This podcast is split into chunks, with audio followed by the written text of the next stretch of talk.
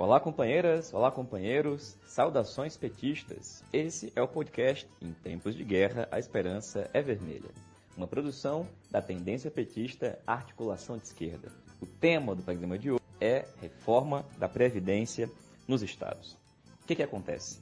Após a aprovação da reforma da Previdência ou da contra-reforma da Previdência do governo Bolsonaro, agora são os governos estaduais que estão apresentando e avançando com as suas reformas. As medidas, entretanto, enfrentam resistência popular por todo o país. Nesse cenário, comentamos sobre a apresentação e a votação das propostas de reforma da Previdência, com destaque para a situação dos estados em que governos e parlamentares de esquerda, inclusive petistas, estão adotando posições distintas daquela definida pelo PT, que é enfrentar e derrotar as propostas de desmonte da Previdência Social. Destacamos aqui a situação do Nordeste e como governos petistas, como são os casos de Bahia, Ceará, Piauí e Rio Grande do Norte, estão lidando com essa situação. Sobre o PT, a companheira Wilma Reis, do Distrito Federal, nos fala sobre a polêmica em torno do mapeamento das candidaturas de mulheres para as eleições municipais de 2020, feita pela Secretaria Nacional de Mulheres do PT. Por fim, o companheiro Jonatas Moretti nos fala sobre o resultado da final do Mundial de Clubes, em que o Liverpool venceu o Flamengo, e as declarações de que o time inglês tem inspirações socialistas.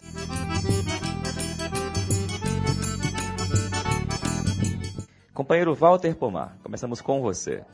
O PT fechou questão contra a proposta de reforma da Previdência.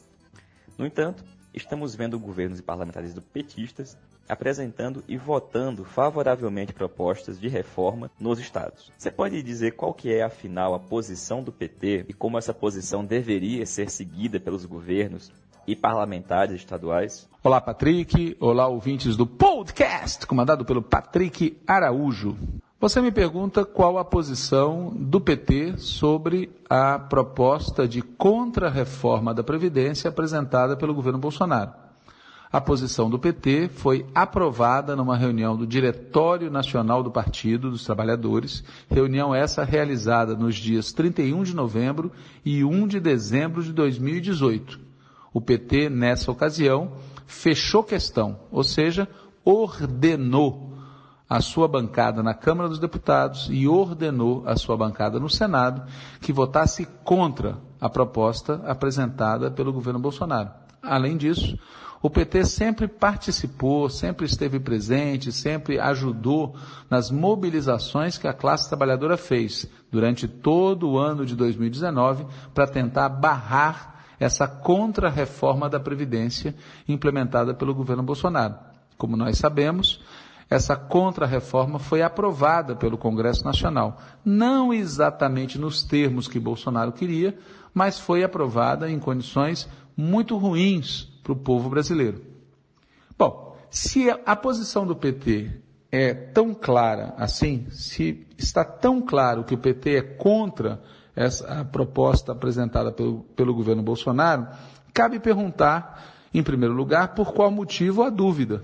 A dúvida surge em primeiríssimo lugar, porque sempre houve dentro do PT vozes ambíguas em relação à proposta apresentada pelo governo.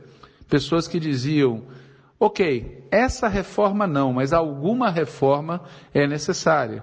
Pessoas que diziam, a proposta apresentada é muito ruim, mas há alguns aspectos que são corretos. Então, essas vozes ambíguas ajudam a confundir o ambiente, ajudam a disseminar dúvidas sobre qual é a posição do PT. Além disso, durante a tramitação do projeto do governo, vários governadores, inclusive governadores ligados ao PT, atuaram no Congresso Nacional no sentido de que a reforma aprovada no Congresso fosse estendida a estados e municípios. E vários desses governadores disseram que, se fosse estendida a estados e municípios, os governadores fariam a sua parte, ou seja, ajudariam a aprovar, ao menos parcialmente, a proposta do governo. E no Senado, além de tudo, a bancada do PT vacilou na hora de votar a reforma da Previdência dos Militares.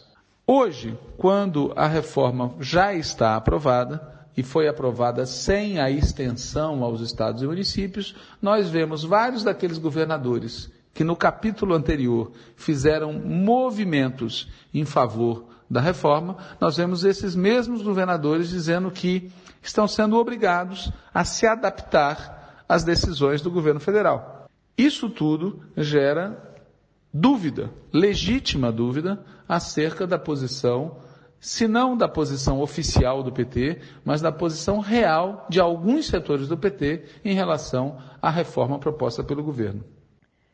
Walter, num momento em que a gente devia estar com todas as baterias voltadas para derrotar o governo Bolsonaro, a gente é colocado diante do enfrentamento de medidas impopulares de nossos governos.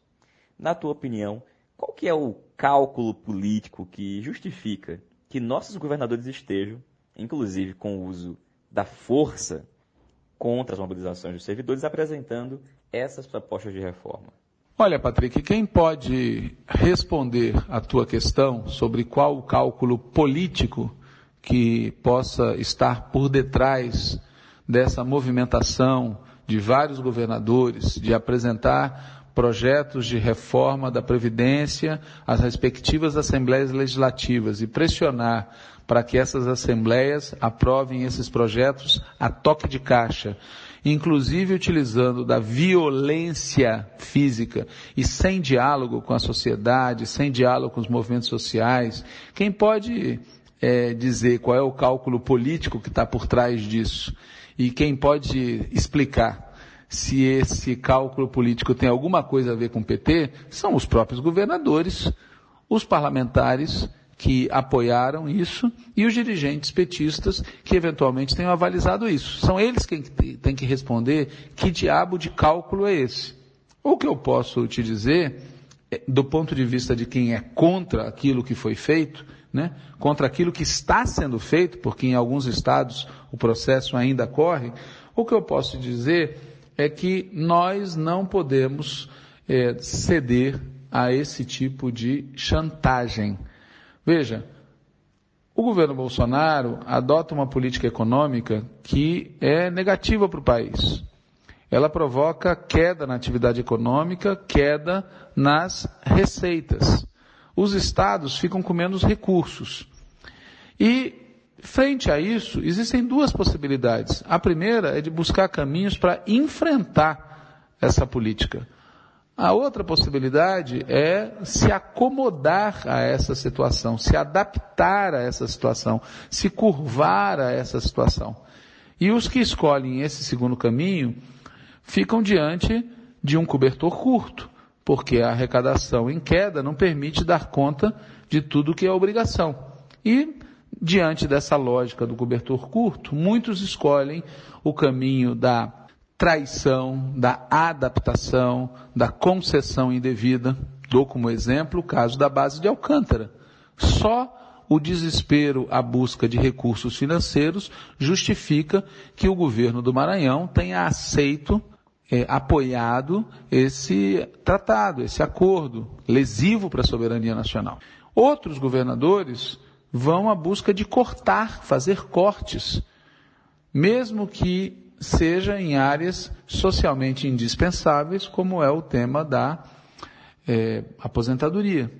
Problema dos que escolhem o caminho da adaptação, né, o caminho da concessão, o caminho da subserviência à chantagem, é, em primeiríssimo lugar, que esse caminho é tecnicamente insustentável, porque ele não tem fim, ele não tem volta. Quer dizer, aceitar o caminho do corte resolve o problema por quantos meses? Se a atividade econômica continua em queda, não resolve o problema. E em segundo e principal lugar, é um caminho politicamente desastroso.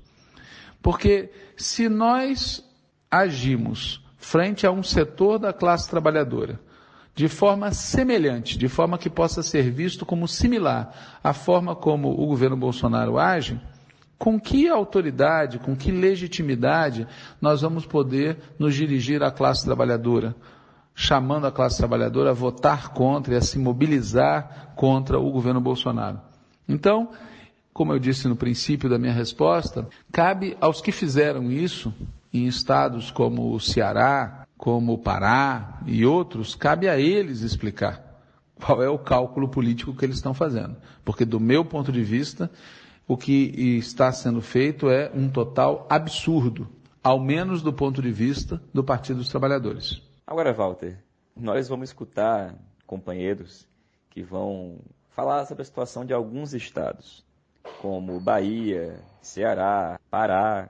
Você destacaria algum desses em particular como sendo da política que precisa ser combatida dentro do PT? Olha, Patrick, você me pergunta algo que me fez recordar o título de um spaghetti western bastante conhecido. Se a memória não me confunde, o título era O Feio, o Sujo e o Malvado. É uma escolha difícil.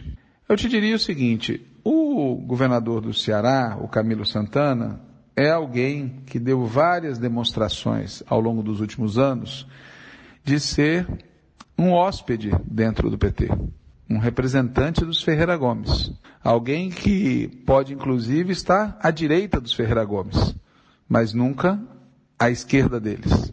O governador da Bahia me parece ser pré-candidato a presidente da República. Ele tem dado várias entrevistas, várias declarações e vários sinais de que quer construir a imagem de um tecnocrata com preocupação social. Alguém que imagina a política fora dessa zona de conflitos e polarizações. É alguém que está construindo uma lógica administrativista que no passado outros já tentaram construir e nenhum deles permaneceu no PT. No caso do Pará, nós temos um governador que não é do PT, um Helder Barbalho, mais um do clã dos Barbalho. Alguém, ele e seu clã, que deveria estar sendo combatido pelo PT. O PT deveria estar na oposição a esse governo. E mesmo assim, não só não está na oposição, não só participa do governo, mas se converte, inclusive, em linha auxiliar é, de um governador que não tem compromisso com o projeto democrático popular. Então, do ponto de vista do PT, tá certo? Nós temos diferentes tipos de danos. Né? Nós temos desde governadores petistas que aplicam propostas que não são do PT e que defendem posições públicas que não são as do PT, até petistas que participam de um governo que não é petista e se solidarizam com propostas e com atitudes que conflitam com os interesses do PT. Como eu disse, o feio, o sujo e o malvado. É uma escolha difícil. Valeu, Walter, obrigado. E companheirada, a partir de agora a gente vai escutar informes de alguns companheiros que estão vivendo nos seus estados a discussão sobre reforma da Previdência. A gente vai escutar o companheiro de Derlei Soares, do Rio Grande do Norte, o companheiro Gabriel, de Feira de Santana, na Bahia, e o companheiro Rafael Tomiyama, do Ceará. Oi, Patrick. Aqui no Rio Grande do Norte, em um primeiro momento, o governo do estado sinalizou que não faria nenhuma reforma da Previdência. Porém, é, em uma reunião agora no início de dezembro entre o governo e o Fórum dos Servidores, o Fórum dos Servidores é um fórum que envolve todos os sindicatos que têm atuação entre os trabalhadores e trabalhadoras da rede estadual. Nessa reunião, o governo apresentou uma proposta de reforma da Previdência denominada Previdência Sustentável e deu até o dia 17 de dezembro um prazo para que os sindicatos apresentassem contribuição a essa reforma da Previdência Estadual. Lógico que os sindicatos se recusaram a fazer alguma proposta de contribuição e se colocaram prontamente contra a reforma da Previdência Estadual. É, o governo alega que é necessário fazer uma reforma da Previdência porque existe um déficit mensal de 130 milhões de reais com Previdência e que 54% dos trabalhadores da, do Estado estão aposentados ou recebendo algum tipo de pensão. Os principais pontos dessa reforma da Previdência Estadual consiste na adoção de alíquotas progressivas, na redução da faixa de isenção dos inativos para um salário mínimo, ou seja, aquele servidor aposentado que recebe um salário mínimo passará também a ser taxado, altera o tempo de contribuição e de idade, tanto para homens quanto para mulheres, cria novas regras para concessão de pensão por morte é, mexe nos critérios diferenciados para aposentadoria dos servidores e cria novas regras de cálculo e reajustamento de aposentadoria e pensão por morte. Então, esses são os principais pontos apresentados pela essa proposta de reforma da Previdência Estadual. Como eu disse aqui antes, né, todos os sindicatos do Estado, de trabalhadores da rede estadual, se colocaram ao contrário. Os sindicatos professores, o sindicato dos policiais civis, o sindicato dos trabalhadores da saúde, né, a CUT apresentou posição contrária a essa reforma da Previdência, que o governo diz que não é a proposta ainda definitiva, que até fevereiro de 2020 mandará para a Assembleia Legislativa é, a, a minuta definitiva para ser debatida entre os deputados. Então, os sindicatos estão se organizando para fazer esse enfrentamento quando chegar essa minuta definitiva de reforma da Previdência estadual. Uh, o PT ainda não parou para discutir isso, não parou para discutir essa reforma da Previdência estadual. As informações é que o governo pretende agora no início de janeiro convidar o PT para uma conversa para fazer a apresentação, justificar o porquê de uma reforma da previdência, mas a verdade é que na base petista dos trabalhadores do Estado, a reclamação, a indignação é muito forte em relação a essa possível reforma da previdência estadual. É, não tenho dúvidas que os trabalhadores vão reagir contrário a essa reforma da Previdência e os sindicatos não aceitarão mexer em direitos eh, que estão colocados hoje, que estão ameaçados com uma reforma da Previdência estadual. Eh, inclusive, o Fórum dos Servidores apresentou para o governo algumas alternativas para reequilibrar as contas da Previdência estadual para não ser necessário fazer uma reforma da Previdência. Um desses pontos é diminuir a proporção entre ativos e inativos através da realização de concursos públicos, onde com o concurso, com o concurso público você teria uh, novos servidores sendo convocados e, consequentemente, mais pessoas contribuindo para, para o Fundo de Previdência Estadual. Uh, seria uma das alternativas uh, colocadas para reduzir esse déficit da Previdência Estadual. Porém, o que o governo está está querendo é ir para o lado mais fácil e, consequentemente, o lado mais justo, que é mexer nos direitos dos trabalhadores. Né? É um erro grave que o governo aqui do Estado está fazendo e que os sindicatos a, e a CUT vão fazer o enfrentamento contrário. A respeito da proposta de reforma de previdência do governo Rui Costa, é necessário se analisar o processo de constituição do próprio governo Rui Costa que desde a eleição, é, na primeira eleição, né, já vem realizando um, um processo que é um processo de ajuste fiscal. É um processo de ajuste fiscal que se inicia quando o Rui é eleito pela primeira vez, com a reforma administrativa, com a diminuição de secretarias, etc., e que se intensifica com a reeleição e que com a reeleição vem surge a, o aumento da alíquota, né? A alíquota do, da Previdência vai ser aumentada para 14%, que é o primeiro aumento da alíquota de contribuição da Previdência Pública baiana é, desde a eleição do PT, né, em 2006. Esse aumento ele já vai ter como resposta a insatisfação dos servidores públicos, né, dos professores principalmente. É, já vai haver uma mobilização na Assembleia Legislativa e vai ser acompanhado também da greve, que vai ser a greve das universidades estaduais, né? que vai ocorrer nesse ano de 2019. E aí, nesse ano de 2019, já vem uma série de críticas ao governo Rui, que seriam críticas que o igualavam ao governo Bolsonaro, que, de uma certa forma, é um igualamento equivocado, né? É... Mas, agora, o governo Rui ele encaminha para a Assembleia Legislativa uma proposta de reforma da Previdência, que é uma proposta de reforma da Previdência que é a mesma do, do governo Bolsonaro, as alterações dos requisitos são as, as mesmas alterações, só que um pouco melhorada, né? Então, enquanto o governo Bolsonaro ele fala que a média do, do cálculo do benefício do aposentado é de 100% né, dos, dos, das contribuições ao longo da, da, da, vida laboral, né, o governo Rui ele coloca que a média vai ser de 90%, ou seja, despreza aqueles 10% menores, né, aqueles 10% de, de, de, no cálculo isso acaba é, derrubando, porque antes era 80%, então acaba derrubando o salário, né? do, do servidor público, aumenta a quantidade de anos que é necessário para que a pessoa se aposente e é, também mexe na, na aposentadoria especial dos professores, né? também mexe na pensão por morte. De uma certa maneira, é a mesma reforma do governo Bolsonaro, só que com algumas, algumas atenuantes e é, com regras de transição, muitas regras de transição. Né?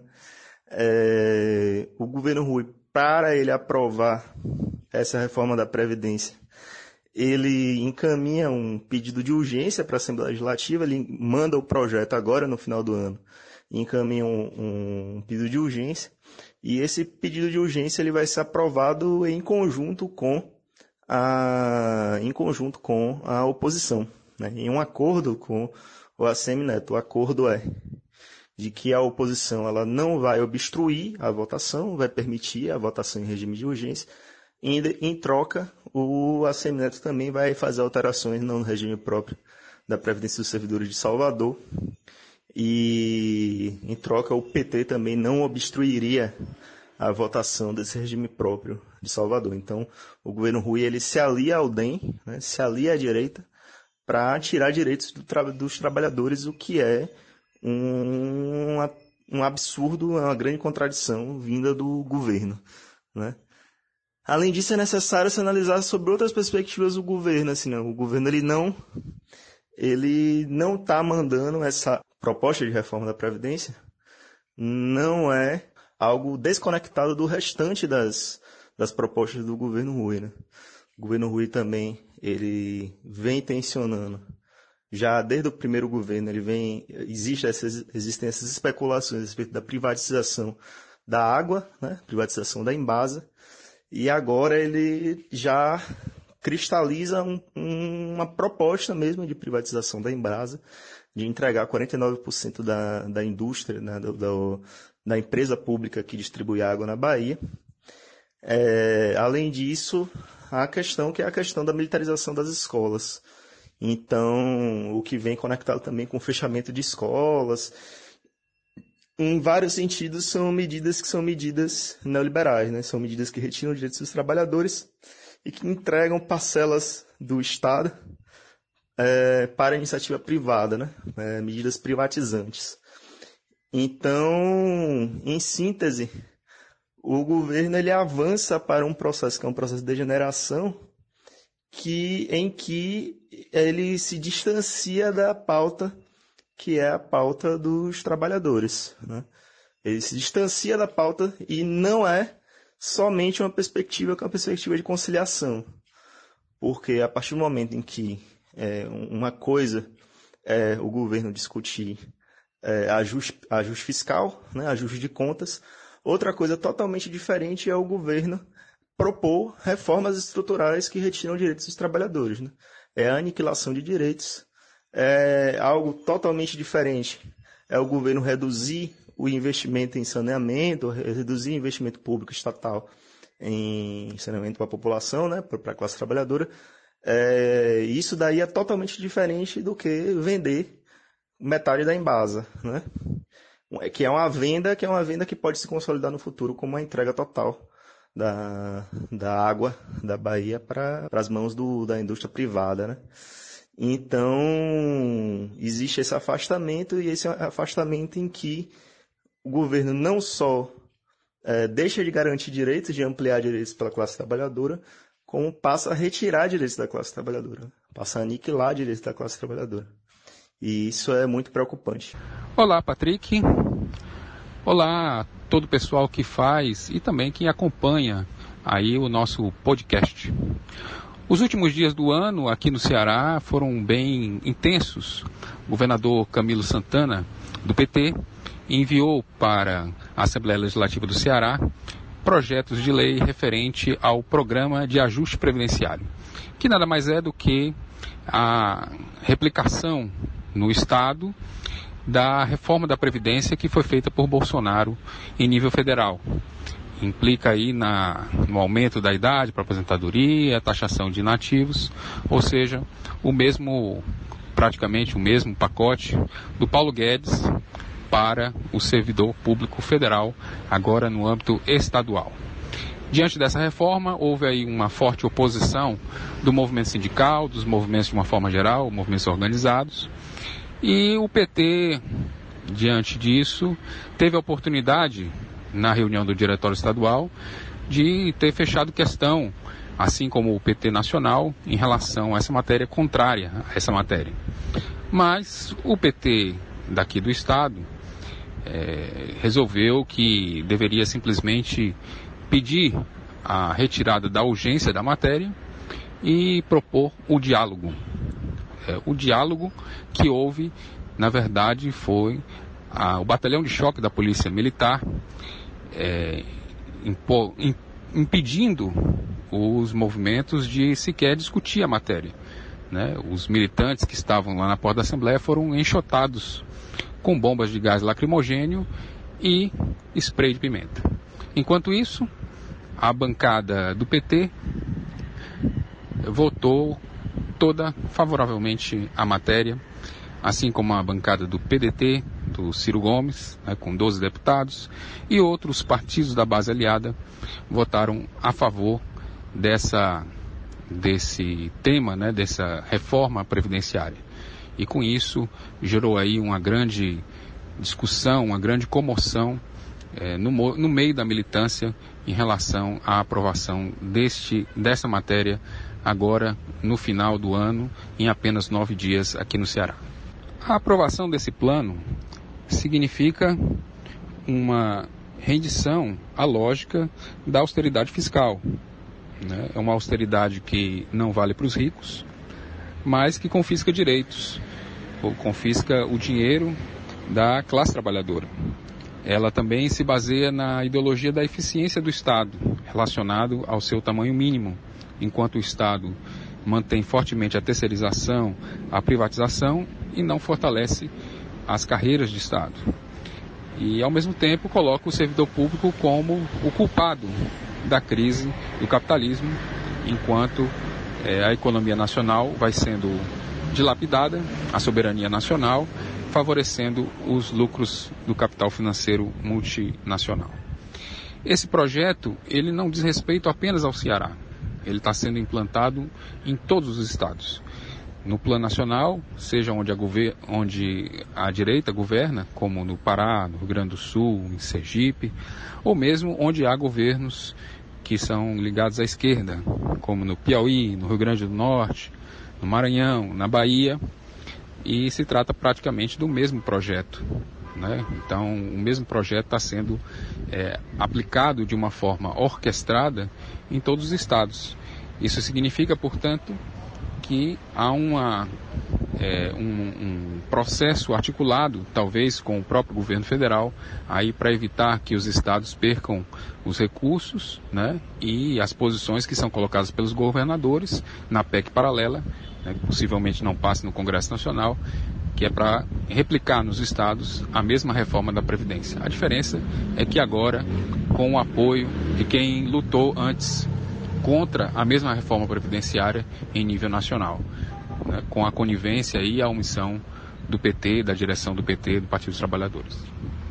Isso nos leva a uma outra reflexão sobre a condução que tem sido feita pela maioria do partido, quando nós da chapa, em tempos de guerra, a Esperança Vermelha, questionávamos a, a política de conciliação de classes, a política de acomodações que é feita pela maioria dirigente do partido, E muitos hoje que estão criticando essa posição são exatamente aqueles que no Congresso, no PED, no recente processo de eleição interna do partido, apoiaram a continuidade dessa mesma política.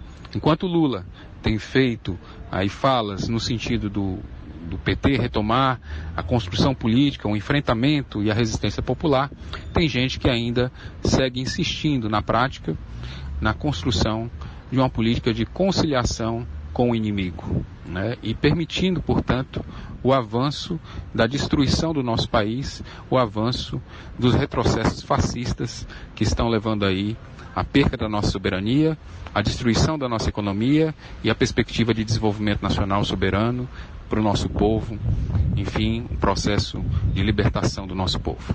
É isso, gente. Um grande abraço, boas festas e vamos aí um ano novo de retomada das nossas lutas. Valeu, Gil, Gabriel, Rafa, obrigado, companheirada.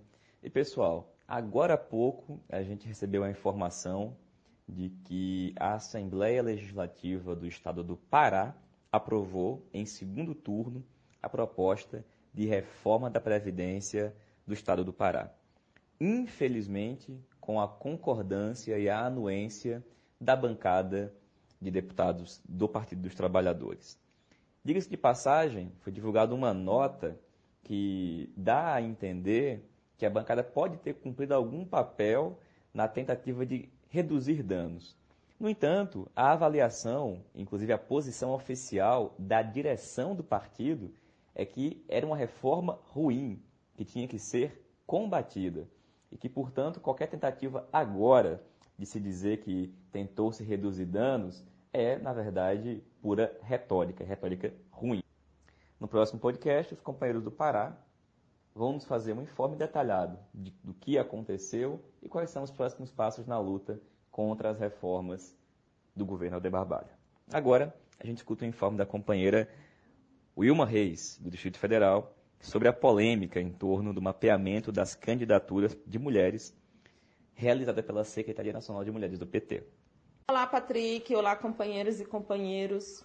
Então, Patrick, no último dia 17, tivemos conhecimento de que está circulando a nível nacional um formulário é, que tem como finalidade o mapeamento das pré-candidaturas femininas do PT para as eleições de 2020. Segundo a secretária nacional de Mulheres do PT, este formulário foi elaborado pela Secretaria Nacional de Mulheres do PT e pela Fundação Pessoa Abramo. Todavia, esse formulário ele não foi debatido e muito menos aprovado pelo Coletivo Nacional de Mulheres. E uma das perguntas que ele traz é bastante preocupante, principalmente pelo ocorrido nas eleições de 2018, falando especificamente da distribuição dos 30% do Fundo Especial de Financiamento de Campanha para as Mulheres. Eleições essas que tivemos várias candidaturas prejudicadas pela falta de transparência dos critérios acerca da distribuição do fundo e pela própria falta de, de transparência da distribuição do fundo. A questão incluída no formulário, que foge totalmente ao objetivo alimentado pela própria secretária, é qual tendência ou força política você faz parte. O que nos traz outra questão. Qual a relevância e pertinência dessa questão na definição das políticas, prioridades e distribuição dos recursos? Então, nós, é, da articulação de esquerda, frente a esse questionamento, é, solicitamos tanto à Secretaria Nacional de Mulheres do Partido quanto à Comissão Executiva Nacional, a SEM, o bloqueio do formulário até que a questão seja discutida e definida. Solicitamos também a exclusão das respostas já enviadas pelas pré-candidatas. E até o momento, a Secretaria Nacional de Mulheres do, do, partido divulgou uma nota no DN justificando de forma controversa o diálogo registrado no grupo de WhatsApp do coletivo. É, e a SEM não se manifestou acerca. Ou seja, a situação continua mesmo. Né? O formulário continua no mundo e sendo respondida é, respondido pelo, pela, pelas pré-candidatas. O nosso posicionamento continua o mesmo, mesmo porque consideramos inaceitável que uma disputa tão importante, ainda mais é, diante da atual conjuntura em que vivemos, A secretaria inicia uma construção com vícios de uma velha política sectarista e exclusivista, o que dá a entender a total falta de compreensão do momento em que vivemos e a insistência em construir um processo nada democrático e muito menos transparente, sem transparência nenhuma. Valeu, Ilma. Obrigado, companheira. E agora, companheiro Jonatas Moretti. Meu velho, você é flamenguista, né? Nesse sábado, dia 21, aconteceu a final do Mundial de Clubes. O Flamengo, vencedor da Copa Libertadores da América, enfrentou o campeão europeu, o Liverpool. O que, que você destacaria do Mundial como um todo e do jogo em particular? Olá, camarada Patrick. Olá, demais ouvintes do podcast. Em tempos de guerra, a esperança é vermelha. Então, preliminarmente, eu gostaria de comentar as opções políticas da FIFA na escolha deste Campeonato Mundial de Clubes, que foi no Catar. Assim como também será a próxima Copa do Mundo, de seleções a ser realizada em 2022. Essa semana, logo após o Mundial, saíram mais evidências, já tinham muitas, essas bem fortes de que houve compra de voto nas eleições que escolheu o Catar como sede da Copa do Mundo. Inclusive o voto da CBF. É mais um indício da sempre presente corrupção e, acima de tudo, do dinheiro definindo as escolhas no esporte mais lucrativo do planeta. Cada vez mais impera no futebol a lógica do negócio, do entretenimento, e este Mundial foi prova cabal disso. Sobre o Mundial e o jogo em si, é, sendo bem sucinto, destacaria o seguinte. Primeiro, que os europeus, é, em especial os ingleses, ainda não dão a mesma importância para o Mundial que nós, sul-americanos. Claro que quando a bola rola, eles querem ganhar, mas me refiro a este campeonato não ser a principal prioridade deles. Tanto é que teve baixíssima repercussão na, na mídia inglesa. Em segundo, o patamar financeiro e técnico dos europeus, um pouco pelos seus nativos, mas em especial pelos africanos e sul-americanos que ali jogam, fruto deste desequilíbrio financeiro, ainda é muito superior ao sul-americano. Essa mesma proporção de superioridade tem o Flamengo para alguns demais times brasileiros e a maioria dos sul-americanos. Terceiro, independente, independente do time que você torça, para os admiradores desse esporte foi um belíssimo jogo de futebol. Ambas as equipes jogando para frente, querendo jogo, criando oportunidades com excelente nível técnico. Ao final, mesmo como flamenguista, admito que o resultado foi justo e a equipe do Liverpool foi bem superior ao Flamengo. Agora, Moretti, com a vitória do Liverpool, começou a circular nas redes sociais diversas informações de que o time inglês teria inspirações socialistas. Pode explicar para a gente que história é essa, do que, que isso se trata? Então, sobre a história de, do Liverpool ter inspiração socialista, em se tratando de um dos times mais ricos do mundo, é um pouco de forçar a barra. Mas, entretanto, todavia, tem lá seus fatos históricos que ajudam a manter essa chama. Essa história surgiu a, aqui no Brasil após uma entrevista do CEO do Liverpool, em outubro, que foi requentado agora após o Mundial. Vale destacar que este CEO, chamado Peter Moore, é considerado uma lenda do marketing. Então, por isso que as suas entrevista tem que ser vista com ressalva. Mas nessa entrevista, é, disse que o, ele disse que o sucesso e o diferencial do Liverpool vem pela cultura socialista do clube. Mas quando ele vai explicar isso, diz, abre aspas, mas não em um sentido político, em sim de solidariedade. Ou seja, uma diferenciação em relação ao individualismo e excessivo patrimonialismo dos demais clubes, mas não é o socialismo científico ao qual defendemos e lutamos. De todo modo, tem outros fatos históricos importantes em relação ao Liverpool.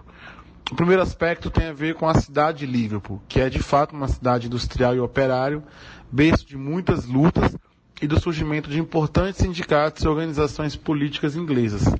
Além disso, um de seus principais líderes, que inclusive é citado nessa entrevista pelo CEO do Liverpool, foi o técnico da equipe por longos, longas 15 temporadas, durante as décadas de 60 e 70, onde tirou o Liverpool da segunda divisão para ser um dos mais vitoriosos clubes não só da Inglaterra, como da Europa.